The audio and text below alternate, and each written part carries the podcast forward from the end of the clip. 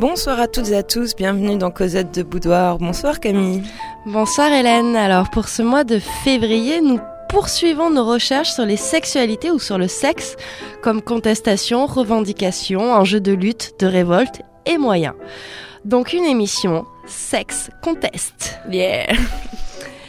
Alors nous allons voir dans ce deuxième volet hein, que les discours et les théories qui font des rapports entre les sexes et des sexualités un moteur de changement euh, social ou sociétal se multiplient dans cette fin du 19e siècle et tout au long du 20e siècle.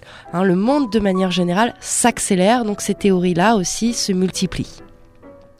Alors petit rappel, hein, dans le premier volet, on était parti de cette pièce d'Aristophane, Les Istrata, hein, qui évoquait la grève du sexe pour euh, amener euh, la paix en Grèce. On s'était penché sur notre euh, période médiévale euh, où on s'était intéressé au carnaval et à la figure euh, de la sorcière où on avait traqué la marque du diable. Et puis on avait vu qu'au XVIIIe siècle se multiplient les utopies sexuelles, notamment avec l'île hein, comme lieu géographique pour explorer ces communautés les utopies euh, sexuelles. Mmh. Et puis, on avait vu qu'au début du 19e siècle se mettaient en place quelques tentatives communautaires, euh, plus ou moins euh, d'amour ou d'union libre. Alors au programme, nous allons nous replonger un peu dans nos barricades du 19e siècle, hein. puis nous irons faire un tour dans les riches années 70, hein, et nous conclurons cette émission de deux volets en se penchant sur notre actualité vaste programme. Vaste programme et je vous propose tout de suite de se replonger dans le 19e siècle avec ce petit morceau de Gaston Coutet qui s'appelle L'amour anarchiste. Alors Gaston Coutet, c'est un chanteur moi qui me tient beaucoup à cœur parce qu'on me euh, chantait euh, ces chansons quand j'étais petite. Le gars était un tâcheron n'ayant que ses bras pour fortune la fille celle du patron, un beau fermier de la commune. Il s'aimait tout de temps et plus, il s'aimait tout de temps et plus. Écoutez ça, les bonnes gens, petits de cœur et gros d'argent. Écoutez ça, il s'aimait tant et plus, l'amour ça se fout des écus. Lorsqu'ils s'en revenaient du bal, par les minuits clairs d'assemblée, au risque d'un procès verbal, il faisait de larges roulées. Au plein des blés profonds et droits, au plein des blés et droits. Écoutez ça, les bonnes gens, qu'un rentre le temps. Écoutez ça, les blés profonds et droits, l'amour ça se fout de la loi. Un jour sans furent tout de prier, elle son père et lui son maître, de les se marier, mais le vieux les envoie à paître. Alors ils prirent la clé des chambres, alors ils prirent la clé des chambres. Écoutez ça, les bonnes gens qui respectaient les cheveux blancs. Écoutez ça, ils prirent la clé des champs. L'amour, ça se des parents. S'enfuirent dans quelques cités, loin des labours et des jachères. Passèrent ensemble un été, puis tout à coup ils se fâchèrent. Et se quittèrent bêtement, et se quittèrent bêtement. Écoutez ça, les bonnes gens, mariés, cocus et puis contents. Écoutez ça, ils se quittèrent bêtement. L'amour, ça se fout des amants. L'amour anarchiste euh, par Gaston Coutet. Ouais, c'est une jolie petite histoire. Hein, entre euh, en fait ces deux amoureux qui ne viennent pas du même milieu et qui ont envie de, de vivre leur amour, sauf qu'on est au 19e siècle, et ben t'épouses quelqu'un de ta classe sociale, c'est comme ça. Alors, dans les milieux anarchistes de cette euh, fin du 19e siècle, Bakounine est un petit peu incontournable. Bakounine, dans son, dans son ouvrage hein, Dieu et l'État de 1882, euh, nous parle euh, de la liberté des hommes et des femmes. Il s'élève véritablement contre le patriarcat et notamment contre les lois qui soumettent les femmes à la domination absolue de l'homme. Hein. pour lui, les hommes et les femmes partagent des droits égaux et il faut que les femmes puissent devenir indépendantes et libres de déterminer leur vie. Et lui, il prévoit même une liberté sexuelle totale pour les femmes et la fin de la famille euh, juridique. Voilà pour euh, Bakounine, mais tu l'as dit, plusieurs, euh, il y a différents types euh, de courants anarchistes malheureusement. Oui, en fait on a Proudhon et c'est surtout Proudhon qui va influencer les anarchistes français, hélas. Et les, hein. les ouvriers de manière générale. Et les ouvriers de manière générale, hein, parce qu'en France les ouvriers sont plus influencés par l'anarchisme que par le communisme, il faut le savoir au 19e siècle. Et Proudhon en fait lui c'est vraiment un gros réac hein, pour un anarchiste puisque il conçoit la famille comme l'unité de base de la société et il pense que les les, femmes ont euh, euh, juste un rôle traditionnel au sein des familles. Hein. Il disait un truc immonde, en gros, euh, la femme, elle a qu'un ventre pour, pour jouir et pour, pour porter l'enfant, quoi.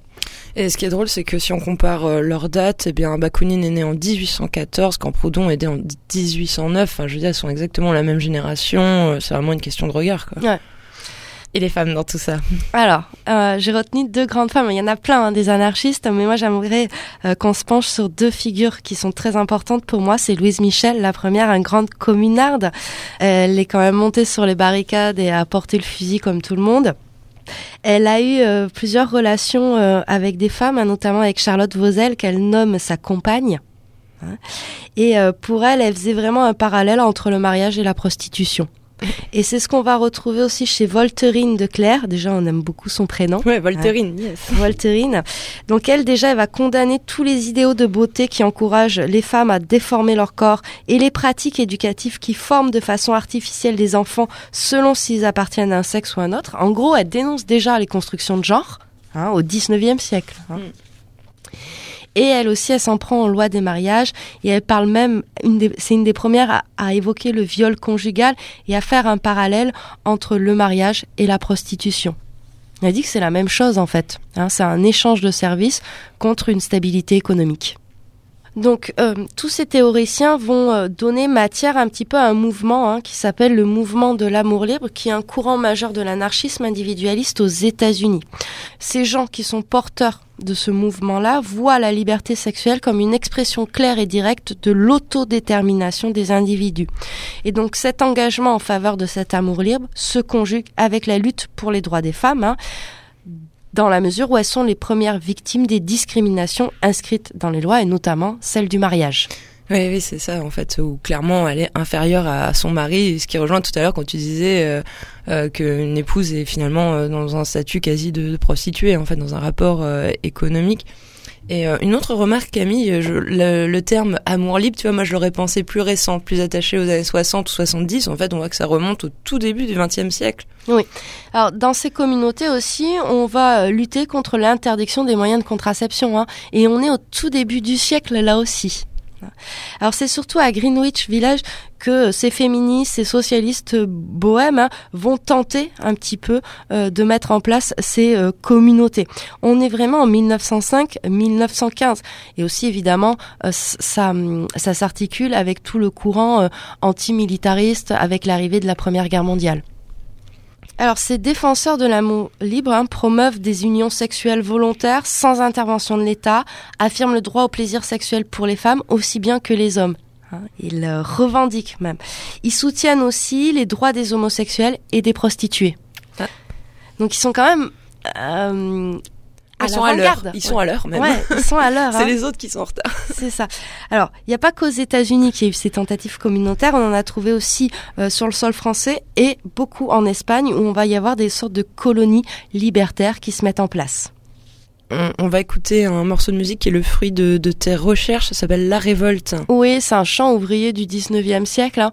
et euh, je vous laisse écouter, puis on en parle juste après.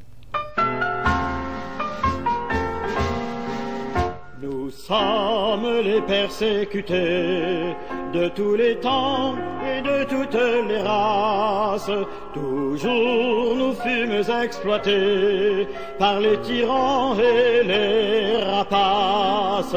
Mais nous ne voulons plus fléchir sous le joug qui gourba nos pères, car nous voulons nous affranchir de ce qui cause nos misères. Église, Parlement, capitalisme, État, magistrature, patron et gouvernants, libérons-nous de cette pourriture. Pressant est notre appel, donnons l'assaut au monde autoritaire et d'un cœur fraternel, nous réaliserons l'idéal libertaire.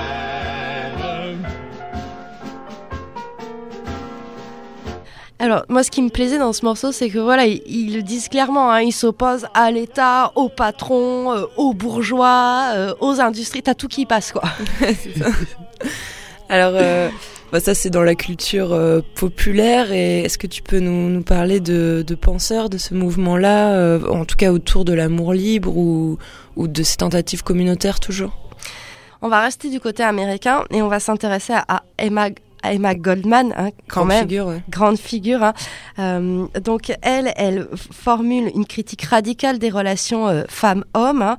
Elle met en évidence la persistance de l'instinct de propriété du mal, même parmi les révolutionnaires. Et c'est une des premières à critiquer aussi les, les anarchistes ou les gauchistes ou euh, voilà, hein, qui parfois hein, reproduisent ce qui dénonce chez les bourgeois. Alors euh, elle, elle va vraiment euh, s'opposer aux conceptions traditionnelles de la famille, de l'éducation et des rapports de genre, et elle s'attaque évidemment à l'institution du mariage, hein, puisque là aussi elle reconnaît hein, que c'est un arrangement économique que la femme le paiera avec son nom, sa vie privée, son estime de soi toute sa vie. Si on repasse du côté français, on a Ernest Lucien Juin dit Armand, hein, qui est euh, le plus actif partisan de l'amour libre. Alors lui, il va carrément inventé ce qu'on appelle la camaraderie amoureuse. Hein. Il est pour le naturisme et le polyamour qui est un terme très très à la mode d'ailleurs en ce moment le, le, polyamour. Ouais.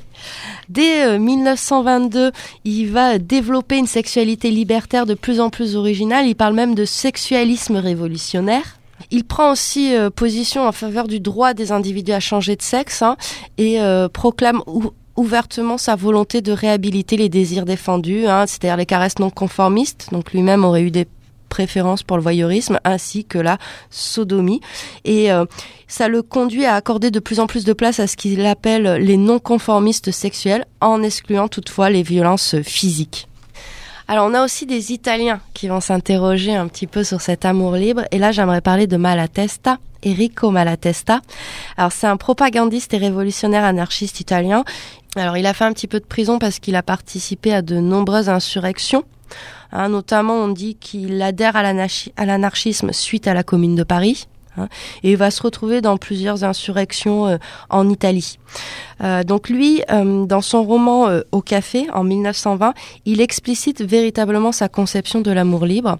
La voici. Donc Croyez-vous qu'il peut exister un amour esclave? L'amour vrai ne peut exister, ne se conçoit pas sinon parfaitement libre. L'adultère, les mensonges de toutes sortes, les haines longuement couvées, les maris qui tuent leurs femmes, les femmes qui empoisonnent leurs maris, les infanticides, les enfants qui grandissent parmi les scandales, les querelles familiales, aujourd'hui, le monde est un lupanar parce que les femmes sont fréquemment obligées de se prostituer pour vivre, parce que le mariage souvent contracté par pur calcul d'intérêt est toujours pour toute sa durée une union dans laquelle l'amour n'entre pas du tout ou n'entre que comme un accessoire. Nous voulons la liberté, Jusqu'à présent, les unions sexuelles ont tellement subi la pression de la violence brutale, de la nécessité économique, des préjugés religieux et des prescriptions légales qu'il n'est pas possible de déduire quel sera le mode des relations sexuelles qui répondra le mieux au bien physique et moral de l'individu et de l'espèce. La propriété commune admise et le principe de la solidarité sociale établi sur des bases solides morales et matérielles, l'entretien des enfants appartiendra à la communauté et leur éducation sera le soin et l'intérêt de tous. Il est probable que tous les hommes et toutes les femmes aimeront tous les enfants. Et si, comme je le crois certainement, les parents ont une affection spéciale pour ceux qui sont nés d'eux, ils n'auront qu'à se réjouir en sachant que l'avenir de leur enfant est assuré et qu'ils ont pour leur entretien et leur éducation le concours de toute la société. Je trouve que c'est pas mal, hein Ouais, c'est sûr, c'est bien résumé. Ouais. Mm. Alors toutes ces pensées, elles sont euh, et toutes ces théories, hein, elles sont euh, véhiculées évidemment par les journaux. hein. La presse a un rôle euh, euh, très important euh, dans la transmission de toutes ces doctrines. On l'avait vu, hein, les féministes utilisent beaucoup la presse, mais les anarchistes euh, euh, défendeurs de cet amour libre vont aussi utiliser la presse. Alors notamment aux États-Unis, on a un, un- un journal qui s'appelle Lucifer. Et même le sous-titre du journal, c'est Le porteur de lumière.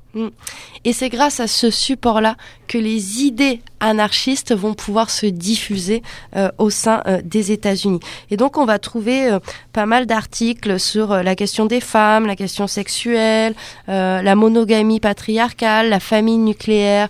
Et à chaque fois, les articles œuvrent pour plus d'autonomie sexuelle pour les femmes, un contrôle des naissances, etc.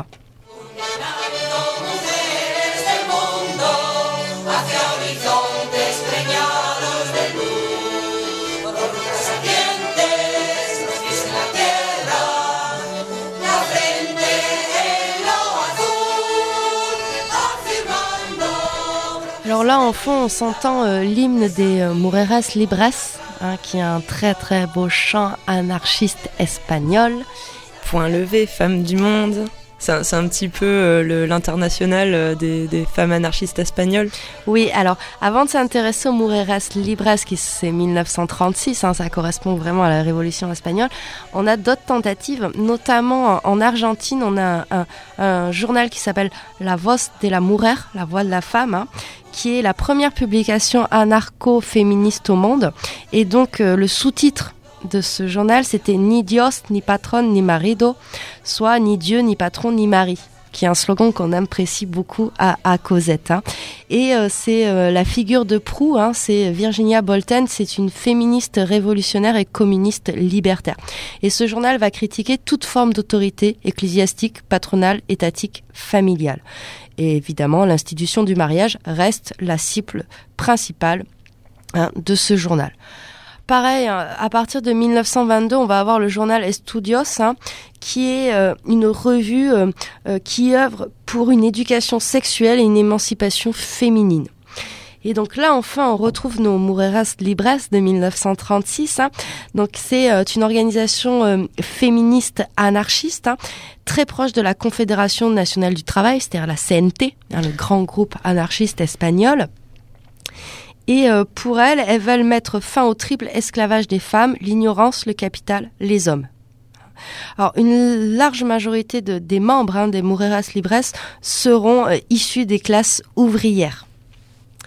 Alors même une, militante hein, nous, nous décrit cette démarche-là en nous disant La capacité d'organisation des femmes me laisse stupéfaite. Plusieurs d'entre elles ont un rôle prépondérant dans leur syndicat, la CNT, et font partie en même temps du comité d'autogestion de leurs usines. Elles se trouvent au même niveau d'égalité que les hommes dans une société non hiérarchisée. C'est une transformation totale et radicale de la vie sociale. Les femmes espagnoles en avaient tant besoin. Elles se sont débarrassées de l'esclavage que leur imposait le clergé, le mari, le père, les frères et tous les autres. À tous ceux qui nous disent oui, nous sommes d'accord avec vos revendications de femmes, mais il faut laisser tout cela pour après, car votre attitude peut créer des divisions. Nous leur répondons pour après quoi? C'est maintenant ou jamais. Leurs idées sont une chose et les femmes et leurs familles autre chose. Leur femme est à eux intouchable. Comme les abeilles vont de fleur en fleur, eux peuvent aller de femme en femme. Et ils trouvent ça très naturel, mais ils ne peuvent pas accepter qu'une femme puisse en faire autant. La sempiternelle devise de la femme, bonne mère, bonne épouse, fidèle et obéissante, doit changer. Bien militante, euh, Anna Del- Delso. Oui, et alors ce qui est intéressant, c'est qu'un pointe là aussi au sein même de la CNT la reproduction hein, de stéréotypes et une répartition euh, des hommes et des femmes selon des rôles traditionnels. C'est-à-dire qu'ils ont beau avoir de beaux discours de liberté, etc., tous ces anarchistes, mais une fois rentrés à la maison, bah, ils reproduisent euh, les rapports de domination. Ça rappelle la phrase euh, prolétaire du monde entier qui lave vos chaussettes. Exactement. Euh, alors, ce, mouvement, les Moureras Libres, s'appuie aussi sur une revue. Hein, il y aura 17 numéros. Et euh, ce groupe va devenir de plus en plus important jusqu'à être presque le quatrième pilier du mouvement libertaire espagnol. Mais hélas, la CNT hein, refuse de les considérer comme une composante spécifique. C'est marrant parce qu'au final c'est un groupe euh, très très connu puisqu'il y a même une, adaptation du, enfin le cinéma a porté euh, cette euh, cette histoire sur les écrans. C'était un film à, gros budget. Le film s'appelle Libertarias et c'est un film de, de 96 et ça a bien marché en Espagne avec un demi million d'entrées. Alors en, France, il n'y a pas eu de distributeur, c'est ça? Non, ouais, pas eu de distributeur. Et pourtant, qu'est-ce que j'aurais aimé le voir? Parce que ça, c'est un film euh, qui peut rendre accessible à tous et à toutes euh, Cette histoire-là? cette histoire hein, de anarchiste espagnol. Ouais, et puis comme tu dis, dès qu'il est question de revendication de droits pour les femmes, on rappelle toujours que c'est quelque chose d'accessoire, de, secondaire, euh, qui peut attendre. Mais les milieux gauchistes français sont très très forts pour ça. Oui, oui, il n'y a pas de nationalité là-dedans. Exactement. Alors, ben, on va revenir en France pour parler de ce qu'on appelle la grève des ventres ou la grève des mères. Alors, c'est porté notamment par le mouvement néo-malthusien, hein, qui est une sorte d'actualisation de la doctrine de Thomas Malthus, c'est-à-dire que euh, la population croît plus vite que nos ressources, et donc il faut limiter euh, nos naissances. hein. Les euh, anarchistes euh, comme Paul Robin ou Eugène et Jeanne Aubert hein, vont récupérer ce- cette théorie de Malthus hein, pour en faire quelque chose qui libère en fait euh, les, euh, Particulièrement les femmes. les femmes. hein. Donc, pour ces libertaires néo-malthusiens, il faut arrêter de produire massivement de la chair à canon, hein, puisqu'on est au début euh, du XXe siècle, donc on sent bien qu'une guerre mondiale est en train de se préparer, mais aussi hein, arrêter de produire de la chair à travail, Ah, les ouvriers, quoi. les ouvriers, ou de la chair à plaisir simplement. La prostitution.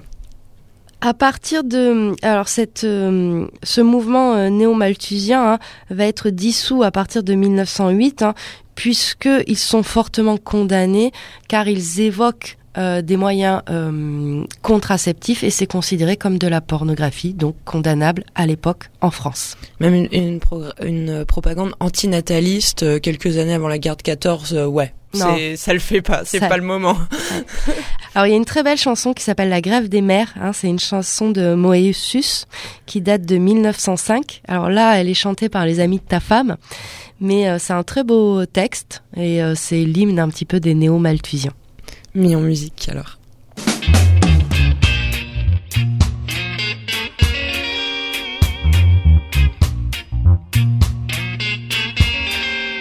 Puisque le feu et la mitraille, puisque les fusils et les canons font dans le monde des entailles, couvrant les morts, les plaines et les ballons. Puisque les hommes sont des sauvages, qui réunissent la fraternité. Femmes debout, femmes à l'ouvrage, il faut sauver l'humanité. Refuse de peupler la terre, arrête la fécondité. Déclare la grève des mères, au bourreau crie ta volonté. Défends ta chair, défends ton sang, abat la guerre et les tyrans. Pour faire de ton fils un homme, tu as peiné pendant 20 ans. Tandis que la gueuse en assomme en 20 secondes des régiments.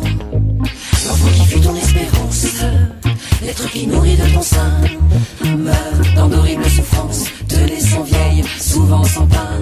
Refuse de peupler la terre, arrête la fécondité, déclare la grève des mères, au bourreau crie ta volonté.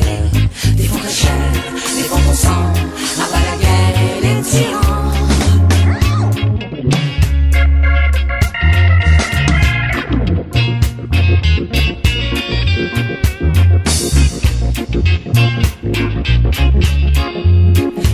ciel à nos frontières.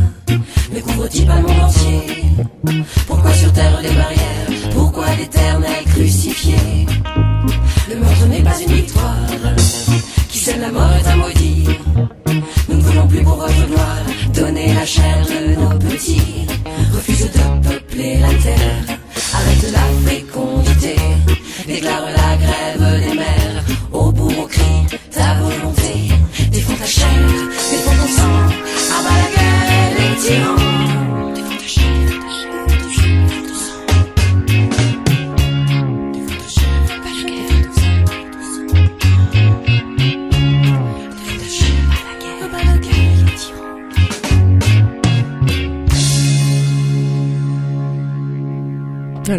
ta femme dans Cosette de Boudoir. Alors, un- ce qu'on pourrait, la limite, hein, c'est qu'on euh, de ce chant, c'est qu'on pourrait dire qu'il rattache la femme qu'à sa fonction euh, maternelle, finalement. hein. Donc ça, c'est un petit peu la, la limite. Il faudrait la réécrire par rapport à aujourd'hui. En tout cas, euh, cette formule, la grève des ventres, ça vient d'une femme. C'est Marie euh, Huot qui l'a inventée. Hein. Alors elle a été presque, euh, c'est une néo-malthusienne très radicale, voire nihiliste. hein. Voilà. Voir nihiliste, j'aime bien ça. Et elle, voilà, elle voulait une- un contrôle des naissances drastique hein, pour empêcher cette chair à canon, chair à usine, chair à plaisir. C'est ça. Elle prône la disparition volontaire de l'espèce humaine. Oui. C'est pour ça qu'on dit qu'elle est radicale. Alors Camille, tu, nous as parlé euh, bien d'un début de révolution euh, sexuelle au commencement de, de ce XXe siècle. On, on y arrive? On y arrive. Et c'est via William Reich que ce début de révolution sexuelle va avoir lieu. Alors juste pour replacer un petit peu dans son contexte, hein, c'est euh, un disciple de Freud. Mais à l'inverse de Freud, il va insister davantage sur le corps, hein, puisque Freud se, cantonnait au, au psychisme. Lui, il replace vraiment l'individu dans son contexte social, religieux, culturel et politique. hein. Et euh, pour lui, seule la libération sexuelle permettra de changer le comportement pathologique des sociétés. C'était un militant socialiste puis communiste très très actif. hein. Et il va aussi euh, participer à l'association pour une politique sexuelle prolétarienne, hein, c'est ce qu'on appelle Sexpol, en 1931 à Berlin. Vous imaginez bien que cette tentative n'a que très très Ouais, elle a pas trop suivi les années 30 à Non. Berlin. C'est pas c'est pas là qu'on va se libérer. non, non. C'est pas la grosse stuff. Surtout qu'il donnait des consultations gratuites avec euh, droit à l'avortement, union libre, homosexualité, contraception. Tu pouvais discuter de tout ça quand t'allais le voir. Donc le régime nazi montant a mis terme très rapidement à, à, à, À ces petites idées. à ces petites idées. Et puis en fait, il s'est même fait virer du Parti communiste apparemment. Enfin, Oui, en tout cas opposé à ses idées. Ouais, parce qu'il était euh, très pro, très subversif Ben pour ouais. l'époque. Alors, En 1927, il a même écrit un ouvrage qui s'appelle La fonction de l'orgasme. hein. Ouais. Alors c'est là où ça commence à être trop tripé pour moi. Ah hein, ouais.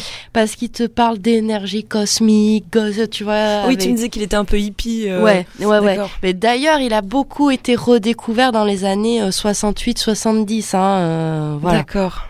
Euh, alors, il souligne quand même le rôle des institutions patriarcales et de la famille de l'éducation dans la construction hein, euh, de euh, ces normes. Alors, ce que je vous propose, c'est qu'on se lise un, un petit tract. Alors, c'est un tract qui est apparu en mars 1967 hein, pour annoncer une conférence. Alors, je sais plus si c'est si à Nanterre hein, sur Wi- William Reich. Et c'est un tract euh, qui euh, reprend un texte qu'il aurait écrit pour Sexpol en 1936. Voilà, mais redécouvert en France. Voilà, d'accord, comme tu l'as précisé. Qu'est-ce que le chaos sexuel? C'est faire appel dans le lit conjugal à la loi du devoir conjugal. C'est contracter une liaison sexuelle à vie sans avoir connu sexuellement auparavant le partenaire. C'est coucher avec une fille prolétarienne parce qu'elle ne vaut guère mieux et en même temps ne pas exiger une telle chose d'une fille convenable. C'est la lubricité d'une vie de prostitution sordide ou latente par suite d'abstinence de la nuit de noces.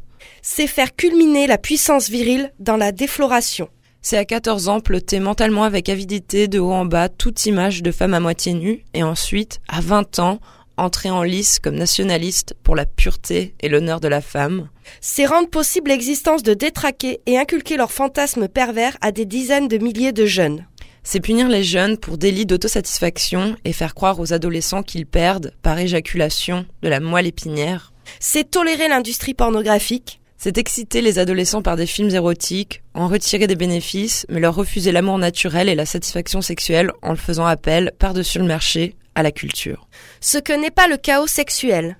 C'est désirer par amour réciproque l'abandon sexuel mutuel sans tenir compte des lois établies et des préceptes moraux et agir en conséquence. C'est libérer les enfants et les adolescents des sentiments de culpabilité sexuelle et les laisser vivre conformément aux aspirations de leur âge. C'est ne pas se marier ou se lier durablement sans avoir connu exactement le partenaire sur le plan sexuel. C'est ne mettre au monde des enfants que lorsqu'on les désire et peut les élever. C'est ne pas réclamer de quelqu'un un droit à l'amour et à l'abandon sexuel. C'est ne pas tuer le partenaire par jalousie. C'est ne pas avoir de rapport avec des prostituées, mais avec des amis de son propre milieu. C'est ne pas faire l'amour sous des portes cochères, comme les adolescents dans notre société, mais désirer le faire dans des chambres propres et sans être dérangé. C'est enfin ne pas maintenir un mariage malheureux et éreintant par scrupule moral, etc. Le bavardage culturel ne cessera pas et le mouvement culturel révolutionnaire ne vaincra pas si ces questions ne sont pas résolues. Cosette de Boudoir, sexe, conteste. Alors on voit hein, euh, comment euh, il a pu devenir un, un- un maître à penser euh, des années 70. Ouais, on, on sent bien des petites choses. Donc lui, il souligne quand même hein, la dimension subversive du désir et du plaisir. hein. Ces concepts de liberté amoureuse s'opposaient radicalement à la société capitaliste et patriarcale. Voilà. Moi, il y a juste son délire là sur les énergies qui me gêne un petit peu. Et puis le fait qu'il ait du mal à, à dépasser le couple aussi. Ouais. Le couple hétéro, etc. Alors je vous propose qu'on s'écoute un, joli morceau d'Eddie euh, De Preto qui s'appelle Kid.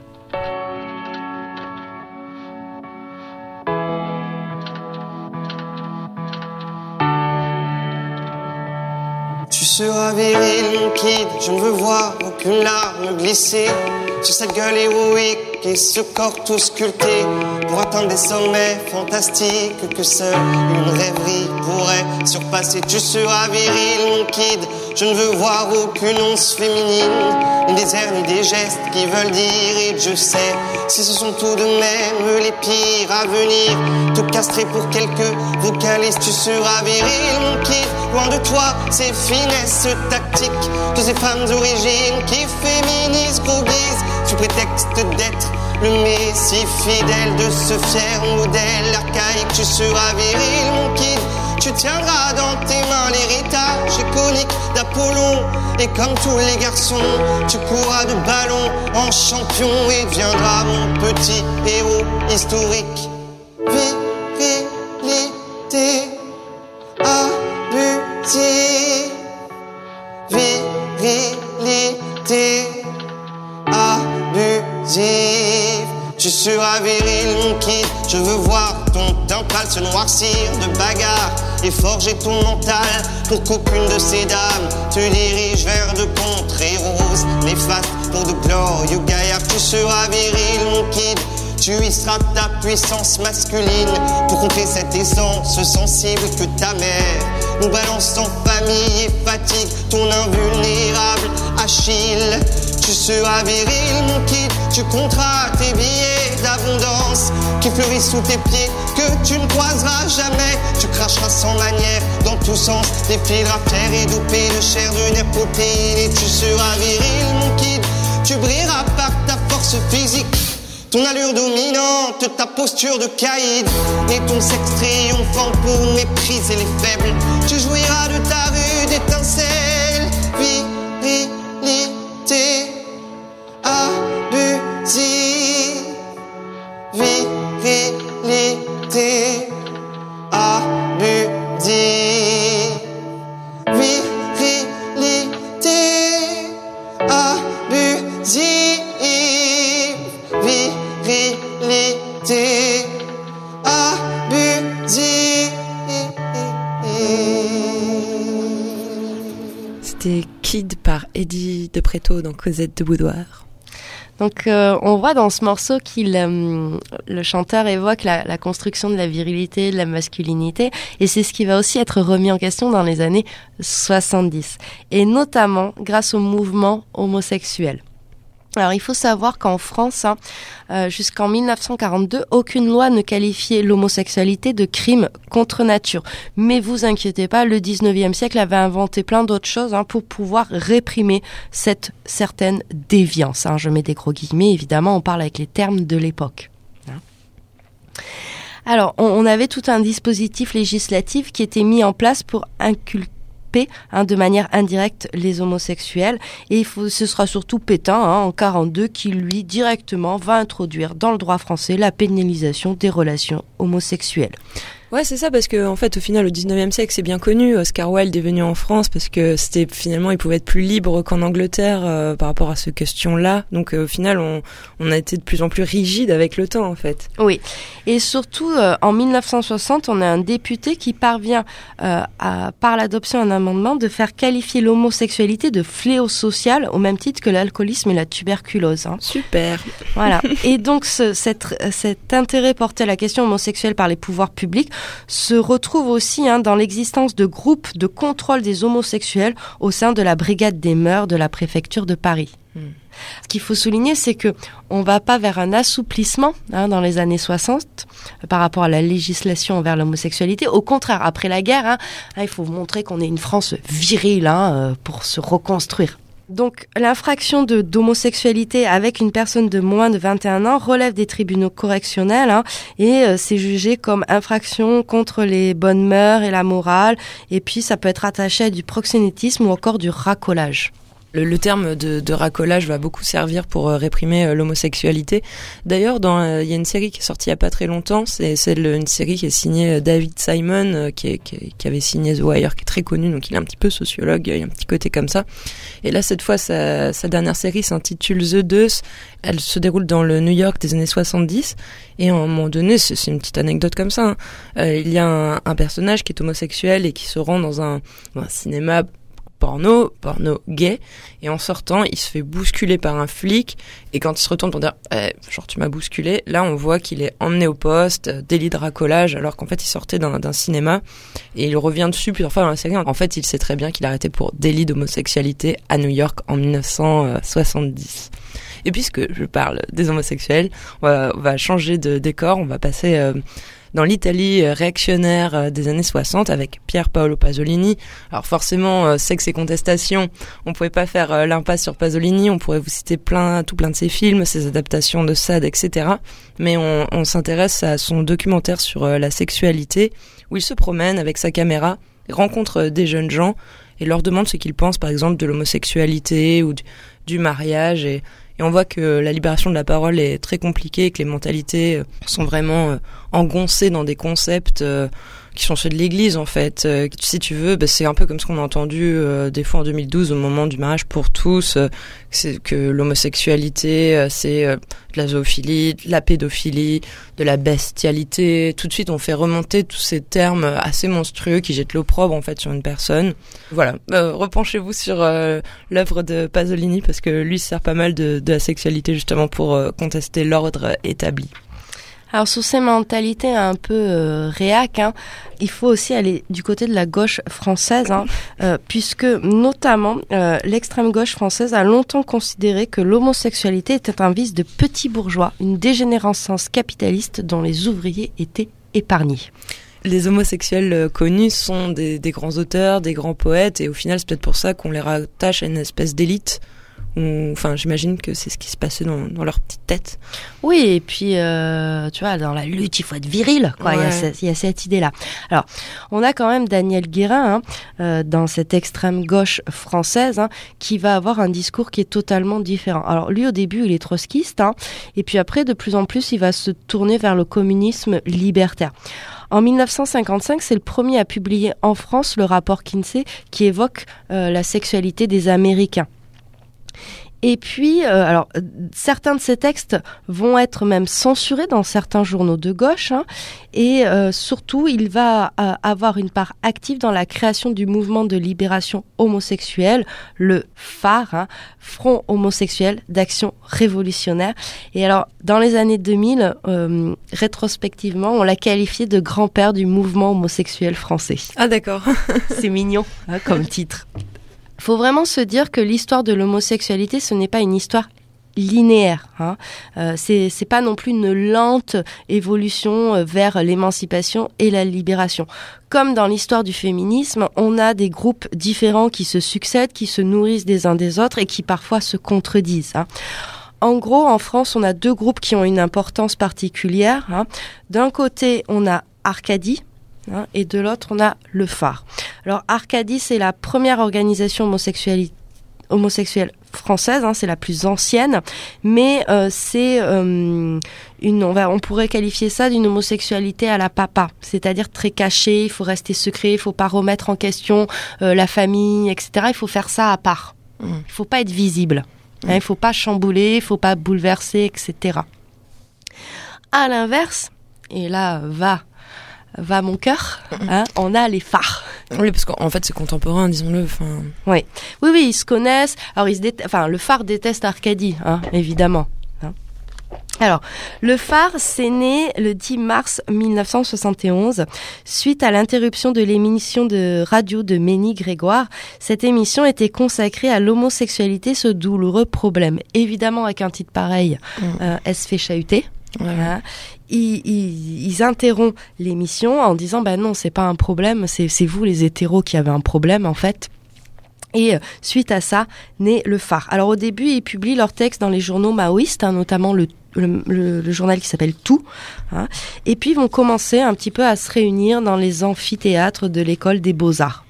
Alors le, hum, on a euh, dans ce groupe du phare un groupe particulier qui s'appelait les Gasolines. Alors eux c'était vraiment une sorte de groupuscule par les, qui était formé par les folles du phare et donc eux ils voulaient euh, euh, surtout ne pas reproduire l'univers du militantisme traditionnel. Hein, donc euh, on était dans quelque chose de, de très euh, spontané et euh, surréaliste voire. Le phare va beaucoup s'inspirer de certaines techniques américaines, hein, notamment euh, cette idéologie du coming out, hein, où il faut au contraire dire hein, et clamer et revendiquer son homosexualité. D'ailleurs, ils avaient un petit slogan qui disait lesbiennes et PD, arrêtons de raser les murs. Et je vous propose euh, de vous lire un petit extrait de leur, euh, de leur tract qui pouvait circuler à ce moment-là. Quant à accuser l'homosexuel d'enraciner son désir dans le culte du phallus, c'est oublier un peu vite qu'il ne craint pas de perdre sa virilité sacrée, car il se sait à la fois homme et femme. Au contraire, il fusionne avec la virilité ou la féminité de l'autre, au point qu'il fait éclater les stéréotypes bourgeois de la virilité et de la féminité, au moment même où on pourrait croire qu'il est caricature. À ce propos, les homosexuels révolutionnaires refusent d'admettre le partage étanche entre actif et passif, qui fait à l'intérieur de leurs conditions sexuelles par les psychosociologues bourgeois. Accepter ce partage serait singer l'hétérosexualité et reléguer l'homosexualité au niveau d'une imitation servile de l'érotisme officiel, lui-même calqué sur une hiérarchie rigide des rôles. D'un côté le mâle maître, de l'autre la femelle, esclave, idole ou poupée, mais toujours d'abord considéré comme un trou. Même si nombre d'homosexuels n'ont pas atteint ce stade, il est évident que l'homosexualité, dans son plein épanouissement, assume à la fois l'état du pénétrant et celui du pénétré. Donc là, on voit bien hein, cette remise en cause de l'hétérosexualité, des rôles, et même de, de cette vision un peu conservatrice de l'homosexualité avec un, un actif, un passif, hein, qui perdure encore aujourd'hui. Ouais, hein ouais, complètement. ouais. complètement. Donc le phare se refusait euh, d'être un groupe organisé hein, et s'imaginait plus comme une expérience vécue collectivement. Voilà, on est là aussi, on rejoint un peu cette idée d'utopie sexuelle finalement. On repense aussi les, les mouvements de lutte, en fait. Exactement. Alors, on, on connaît tous euh, la, la Gay Pride, mais si tu peux nous, nous parler de son origine, ça, ça peut être intéressant. Oui, ça correspond à ces années-là. hein. En fait, la Gay Pride, c'est né du- d'émeutes qui ont eu lieu à New York suite à la descente de police dans un bar gay et lesbien, le Stonewall, et ça a eu lieu le 28 juin 1969. Et à partir de ce moment-là, le, le mois de juin va être choisi euh, par les communautés homosexuelles comme un, un temps pour revendiquer euh, leurs droits, leurs identités, etc.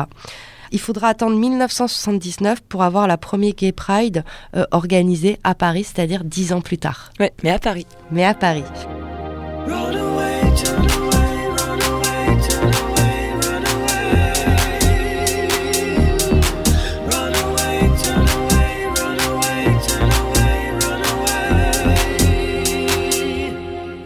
Alors vous avez de, de beaux films hein, qui racontent un petit peu toutes ces périodes-là. Je pense notamment euh, au film sur Hervé Milk, Ouais, hein, Hervé Milk, ouais, de Van Sant. qui est un homme politique et militant des droits euh, des homosexuels américains. hein. Euh, il était ouvertement homosexuel et il sera même assassiné hein, pour ça. Vous avez aussi ce très beau film Pride de cinéma anglais hein, qui raconte euh, cette lutte et euh, cette collaboration euh, de lutte entre le monde ouvrier et les milieux homosexuels. Voilà, avec un défilé commun. Et dernièrement, on a aussi eu ce fabuleux film 120 battements dont on, entend le thème musical principal, qui est un film qui raconte les débuts d'Act Up Paris, hein, et notamment leurs premières grosses actions.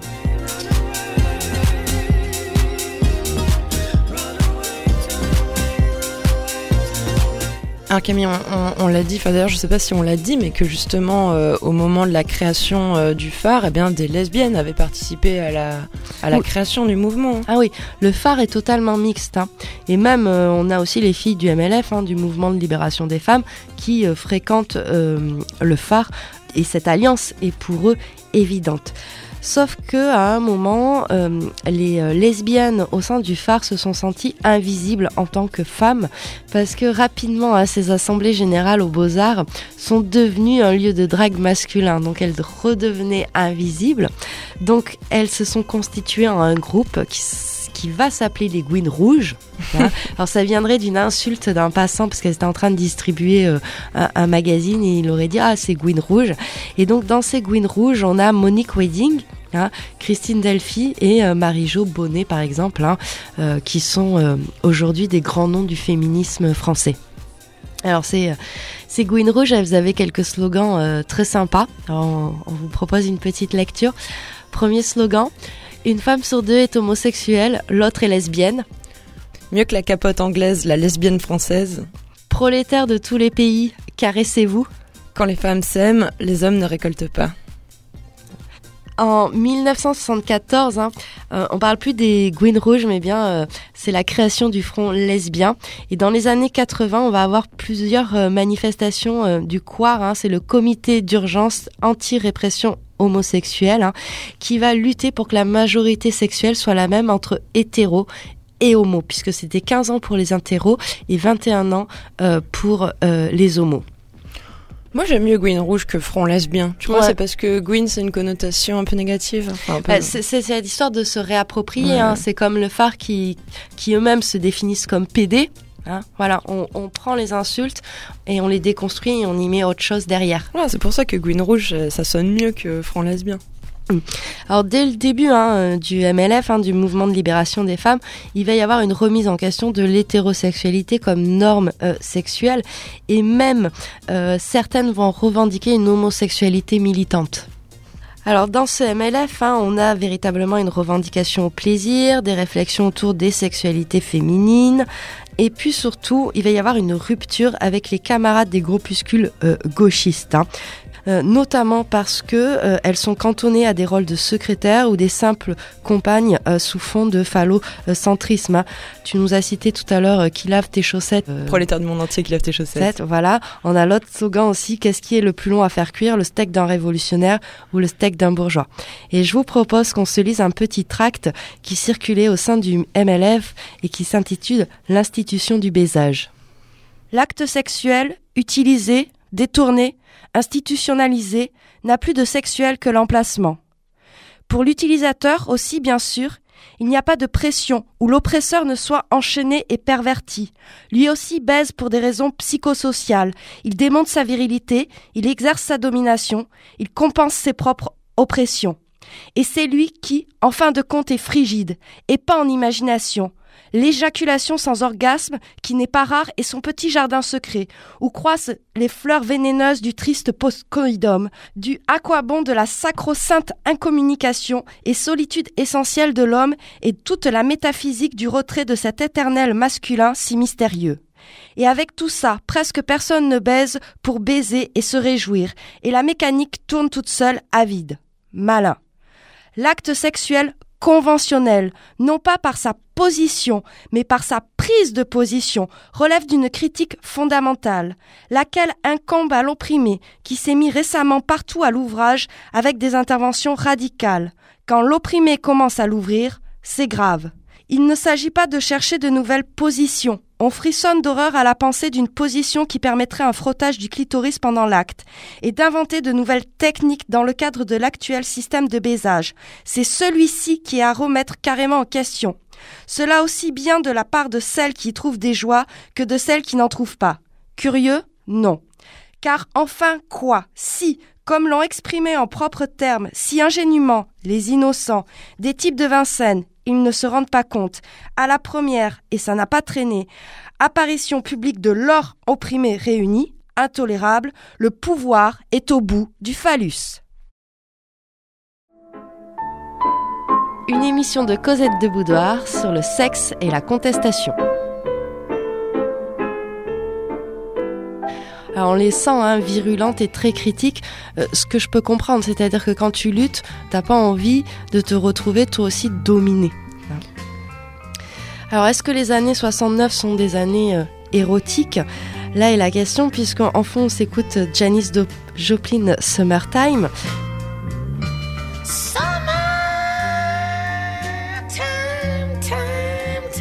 Puisque on va repartir du côté des États-Unis, notamment à San Francisco, avec tout ce qu'on appelle les mouvements hippies. hein. Et donc, euh, cette liberté sexuelle faisait partie intégrante de l'utopie hippie. Alors c'est vrai que ça a été renforcé par la progressive législation de la pilule contraceptive et aussi grâce à l'accès à l'avortement. hein. Et donc ça permettait une liberté de choix. Ces hippies vivaient dans des communautés et avaient des pratiques sexuelles diverses, s'inspirant à la fois du Kama Sutra hindou, rejetant le mariage traditionnel. hein, le mot d'ordre était free love, mais euh, ça, ça s'est retrouvé notamment dans le mouvement qu'on appelait Summer of Love.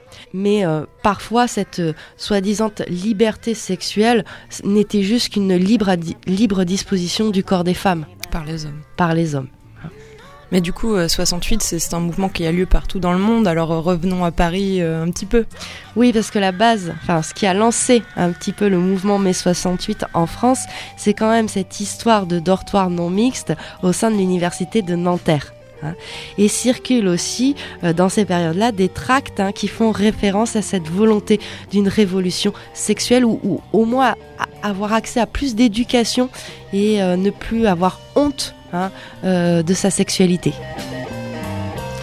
Alors tu vas nous, nous lire ce petit tract et puis ensuite on en discute. Un grand plaisir. Sexualité et révolution. Il y a des choses qu'on peut penser, mais à ne pas faire en société. Nous nous foutons de la société et de sa prétendue moralité. Elle nous empêche de satisfaire nos besoins, nous contraint à la masturbation, nous dit qu'une fille bien ne doit pas coucher, nous excite par les images érotiques des films et de la publicité, mais nous interdit la satisfaction sexuelle en faisant appel par-dessus le marché à la culture. Nous désirons la réalisation sexuelle sans tenir compte des lois établies et des préceptes moraux. Voulons nous libérer des sentiments de culpabilité et vivre conformément à nos besoins et nos aspirations. Nous ne voulons pas de rapport avec les prostituées pour les garçons, ni d'abstinence pour les filles. Nous voulons des rapports entre nous. Nous ne voulons plus faire l'amour à la sauvette, mais le faire confortablement, sans avoir honte, ni être dérangé. La jeunesse a plus qu'un simple droit à l'information. Elle a pleinement droit à sa sexualité. On lui a pris ce droit. Elle doit prendre elle-même son sort en main si elle veut en finir avec la misère sur laquelle on bavarde tant. On ne demande pas un juste droit, on se bat pour lui.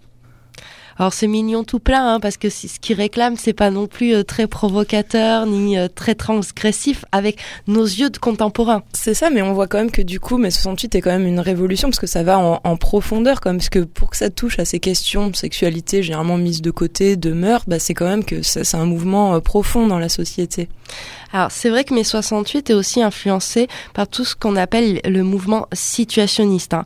Mouvement situationniste, c'est une sorte d'avant-garde. Hein. C'est l'international situationniste qui a été fondé en 57 et qui s'auto-dissout en 1972.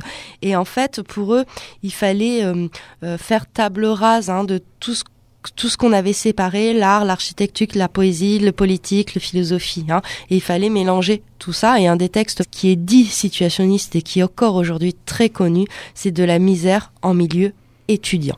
En fait, pour les situationnistes, toi, tu les rapproches un peu du mouvement surréaliste. Ouais, et puis aussi on pourrait les rattacher aux lettristes. C'est un mouvement des années 50 qui mélangeait aussi euh, des choses euh, très très différentes.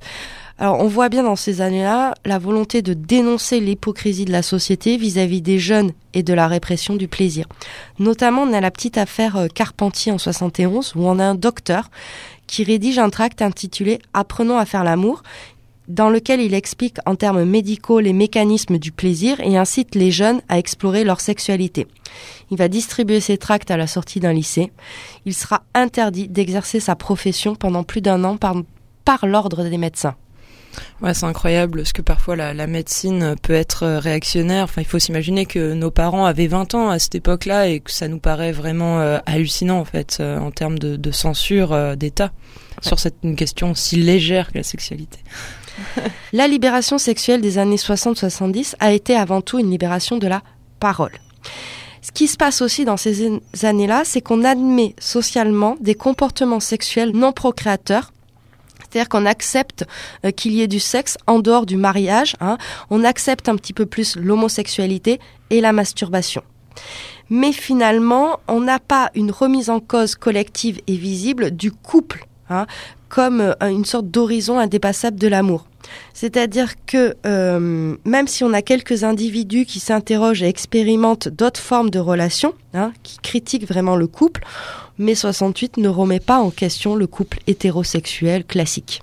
Non, en fait, c'est plutôt la, la pilule même et l'avortement qui vont finalement euh, jouer ce, ce rôle-là. Mais, mais après, comme tu dis, psychologiquement ou philosophiquement, on n'interroge pas le couple. Oui. Euh, à l'inverse de ce qu'ont pu faire les anarchistes du début du XXe siècle, hein, où euh, on faisait un parallèle entre euh, le couple, le mariage hein, et la prostitution. Alors, on va faire une petite pause musicale euh, bien méritée. On va écouter Aquafina. Elle est new-yorkaise et elle chante euh, New York City Bitches.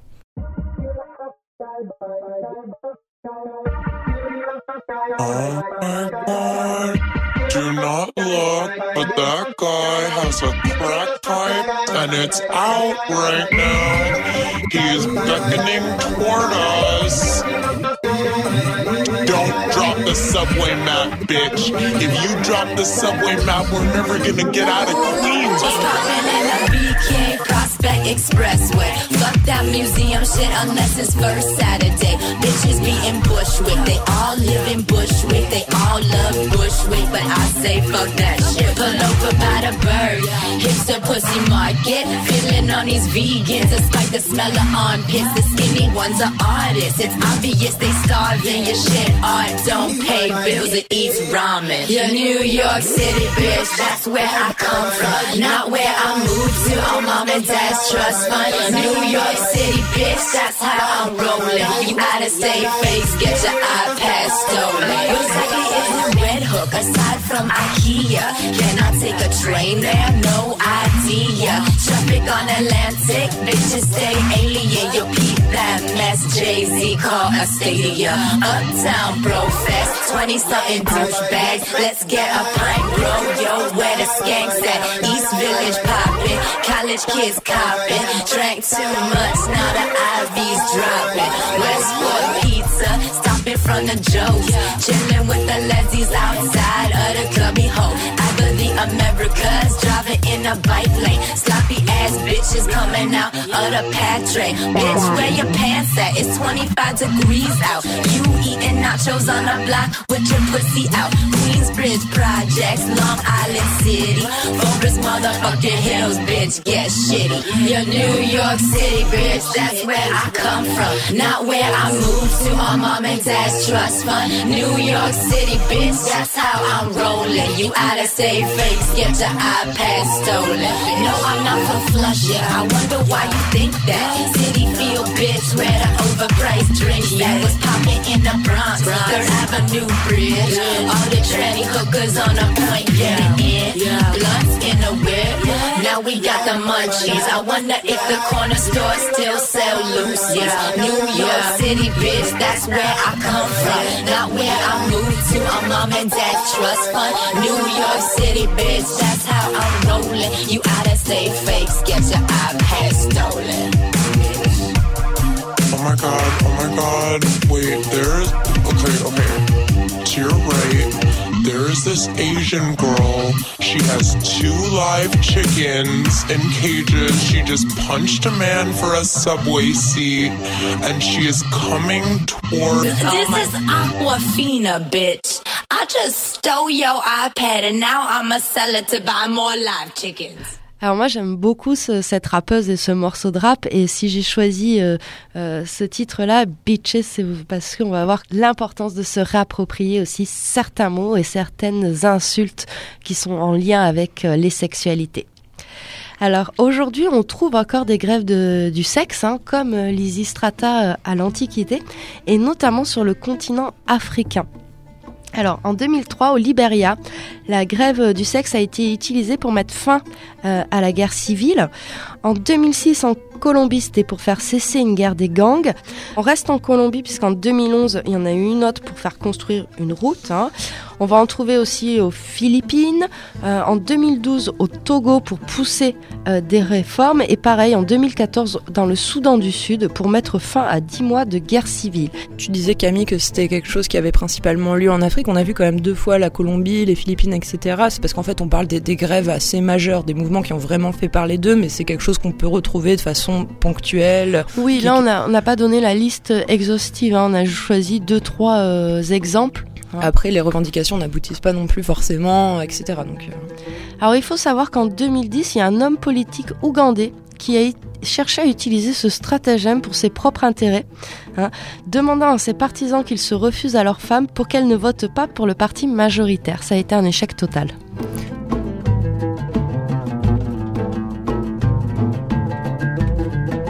D'ailleurs, on entend la musique de la source des femmes. C'est un film qui, reprend euh, ce, thème en fait euh, de, la grève du, sexe euh, au Maroc.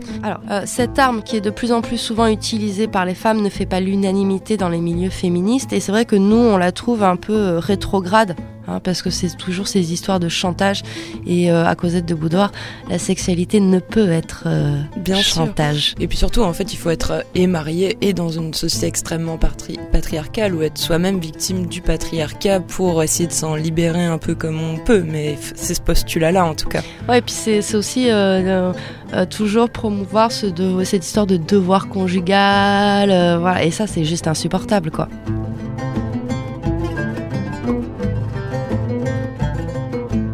Alors maintenant, on va parler d'un, voilà, ben, on va rester dans cette euh, réappropriation des termes que tu évoquais tout à l'heure avec la marche des salopes. Alors on, peut dire aussi slut walk, puisque ça, ça vient de l'anglais en fait. Alors c'est né en 2011 à, à Toronto au Canada, hein, et ensuite c'est devenu un mouvement international. Et en fait les femmes descendent dans la rue hein, pour protester contre euh, le viol, les violences sexuelles, la culture du viol, la stigmatisation euh, des victimes, euh, le slut shaming. hein. et généralement elles sont habillées de manière provocante. hein. et le message qu'elles souhaitent faire passer est ne nous dites pas comment nous comporter, dites-leur comment eux ils doivent se comporter. Alors, ces marches sont souvent interdites aux hommes cisgenres, c'est-à-dire aux, aux- à l'homme blanc occidental, hétérosexuel, viril et dominateur. hein. C'est un peu comme les marches de nuit aussi féministes. C'est une façon de se réapproprier un territoire qui n'est pas le tien hein, et sur lequel tu n'es pas le bienvenu ou la bienvenue. La bienvenue en l'occurrence. Ouais. Par contre, c'est ouvert à, à toute personne qui n'est pas euh, hétéronormée, euh, voilà. Donc, ces marches ont lieu depuis euh, 2011-2012 et euh, l'année dernière, en 2017, hein, il y en a eu une notamment euh, assez particulière à Jérusalem. Oui, c'est, une ville qui est pas spécialement progressiste, c'est une ville sainte. Voilà. On retrouve encore aujourd'hui des expériences euh, gays libertaires, hein, et notamment à Toulouse. À Toulouse, il y avait ce qu'on appelait les croisières. C'est un collectif contemporain qui a organisé pendant cinq ans des rencontres non mixtes homosexuelles. Alors ça a commencé en 98 et ça a duré jusqu'à 2003. Là aussi, il y avait un journal qui s'appelle Bang Bang qui accompagnait un petit peu euh, ces rencontres et en fait, c'était euh, plutôt des anarchistes hein, euh, homosexuels qui ne se reconnaissaient pas dans les normes du mainstream gay et qui proposaient une alternative euh, à ce modèle-là. Et par exemple, on a un des participants qui nous dit j'avais besoin de rencontrer d'autres PD anards parce que dans le mainstream, je me sentais pas bien, tu vois, dans les boîtes de nuit, etc. Et le milieu anard me faisait chier par son hétérocentrisme et ses histoires d'hétéros gavantes comme la mort. Donc moi, j'avais besoin que les deux se mélangent. C'est deux choses que j'avais en moi. J'avais besoin que ça se mélange et que je rencontre d'autres gens qui aient ce même mélange à l'intérieur. Donc le principe, il, euh, récupérait une maison de campagne et pendant une semaine, il y avait euh, des temps de discussion, euh, d'amour libre, voilà. La question des violences aussi a été évoquée dans ces dans ces thèmes de discussion.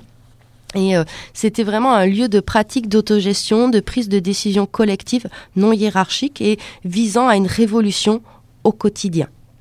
C'était aussi un temps euh, privilégié pour explorer son corps, ses attitudes, ses habitudes euh, vestimentaires, hein, de façon de vivre son identité de PD radical de manière collective et de se jouer du masculin, du féminin. Et il y avait beaucoup aussi d'exercices d'humour camp, c'est-à-dire où, euh, un peu de grande folle, etc., où, où on parodie. euh, Le côté drama queen. voilà. Aujourd'hui aussi, on trouve encore des grèves du ventre, hein, cette euh, volonté de ne pas euh, procréer. Et là, on le trouve aussi dans les milieux anarchistes, voire autonomes. Alors, il y a un groupe qui s'appelle Pièce et main d'œuvre, qui est plutôt basé sur Grenoble, qui a repris cette idée. Donc lui, ce groupe-là lutte habituellement plutôt contre les, hum, les nouvelles technologies, euh, les nano euh, Particules. euh, le fichage, les trucs sécuritaires, tout ça. Mais ils s'intéressent aussi cette, euh, à cette question-là et ils disent que voilà, on est euh, 6 milliards sur Terre. En fait, ils, ils mettent en avant la question de la surpopulation pour Oui. appuyer leur, euh, leur théorie, quoi. Exactement. Alors, ces propos-là, hein, c'est drôle parce qu'on va le trouver chez, chez les anarchistes et l'extrême gauche, mais on le trouve aussi à, à l'Organisation mondiale de la santé, hein, qui dit que la planifi- planification familiale est essentielle pour ralentir une croissance de population qui n'est pas viable à long terme. hein. Puisque le, la question euh, de la problématique du nombre d'humains est souvent passée sous silence parce que ça peut paraître euh, politiquement incorrect de parler de ça. hein.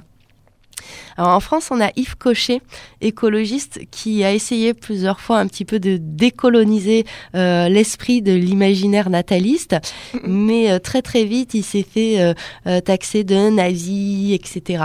Alors qu'on a vu que, au contraire, les nazis tenaient beaucoup à leur politique nataliste. Mm. Oui, hein, les nazis, ils stérilisent que, que les classes inférieures hein, dans leur système de pensée. On a aussi euh, un court métrage qui aborde cette question de la grève des ventres, hein, puisque certaines femmes ont décidé d'exercer le pouvoir qu'elles ont entre les jambes en refusant d'enfanter, et ainsi elles menacent l'humanité d'extinction progressive volontairement. Et moi, je trouve cette idée euh, très chouette, Très charmante. très charmante. Je vous propose qu'on s'écoute le début de ce court métrage de Lucie euh, Borletto.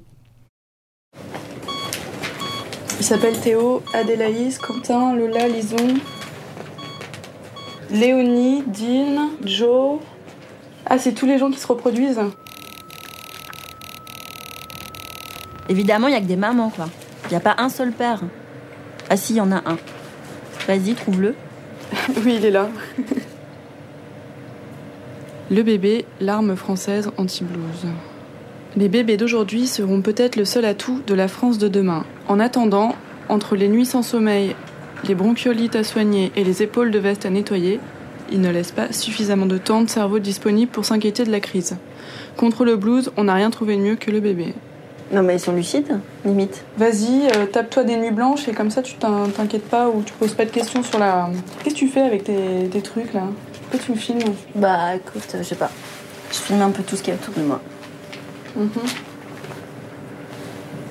Et je trouve qu'on a vraiment perdu le sens en fait de, de la vie. Enfin, je pense qu'à chaque accouchement, je me dis tiens, un nouveau consommateur. euh, Si l'on en croit les sondages, nous serions plus pessimistes que les Irakiens ou les Afghans. Mais nous affichons le même taux de fécondité que les Américains, ces incurables optimistes, persuadés que chacun de leurs rejetons peut devenir milliardaire ou président. Bah, c'est un peu tout le contraire, je pense. Hein. Si c'est les pays occidentaux qui se mettent à faire des gamins, c'est que ça doit aller très mal chez nous. Tu complexes parce que t'as pas de gosse? Moi? Non. Bah non, moi ça. C'est ça Bah alors c'est quoi Enfin, en fait, ce qui Ah non, fait chier, c'est que les autres fassent des gosses. Mais ça me fait pas chier qu'ils fassent des gosses, mais c'est la société en fait. En fait, je pense que j'accuse pas vraiment les gens. Ouais. J'accuse plutôt euh, l'État et la politique. Mais pourquoi? Voilà un extrait euh, de la grève euh, des ventres. C'est assez drôle cet échange euh, au début, mais euh, c'est vrai qu'aujourd'hui, euh, pour, pour revenir sur cette grève des ventres, si tu arrives à un certain âge et que tu n'as toujours pas d'enfant, c'est c'est vu comme une suspect. Ouais, c'est suspect, t'es anormal quoi. C'est ça. Et cette question-là sera beaucoup moins présente pour un homme, bien que, bien que, Bien que, mais quand t'expliques que, bah non, euh, vu la société telle qu'elle est, t'as pas envie de, de, de mettre un être vivant là-dedans, hein, Ouais. dans cette merde, et etc. Bon, tu dis, ah ouais, mais t'es t'es profondément égoïste. Non. Non, je sais pas, oui. Quel, euh, bah, après, il y a des gens qui ont vocation à peupler le monde, d'autres pas. Voilà. Et euh, que chacun trouve sa place. Voilà, en, c'est fonc- ça. en fonction de ses envies, de ses désirs et ses plaisirs. Il y a quand même beaucoup de gens qui font des enfants quand même. Ouais. Alors pour conclure cette émission, on voit que la traque de nos utopies sexuelles ou de ce sexe contest est assez difficile à, à- à trouver. On a des, des temps peut-être dans l'histoire où c'est plus favorable, la fin du 19e, début du 20e, les années 70. Aujourd'hui, il y a bien des choses qui se font et on voit bien hein, qu'on retrouve en fait des vieilles techniques, que ce soit la grève des ventres, la grève des sexes ou ces utopies communautaires. Et je pense que euh, euh, l'avenir hein, nous en offrira d'autres aussi. On espère. On espère. Alors cette émission euh, a été préparée avec Sex Story, l'ouvrage Les milieux libres, hein, qui évoque toute la, tout l'anarchisme de la fin du 19e, début 20e. Euh, Génération MLF, MLF texte premier. hein. Je remercie Sassi qui m'a fait toutes les recherches sur le phare. Hein. C'est lui qui, qui a traqué les, les tracts, euh, les petits, euh, les différences entre Arcadie, le phare, tout ça Des petites anecdotes. les petites anecdotes. Et puis on va se retrouver le mois prochain pour une spéciale Cosette Clitopia, un fabuleux voyage dans le merveilleux pays du clitoris. Bon, on se donne rendez-vous, Camille. Allez, à très vite. Très bonne soirée. Vous pouvez retrouver cette émission et la podcaster sur notre site décibelfm.fr à la page Cosette de Boudoir. Vous pouvez aussi retrouver toutes les émissions de Cosette euh, sur euh, l'audioblog d'Arte Radio Cosette de Boudoir et bien sûr suivre notre page Facebook. Très bonne fin de soirée.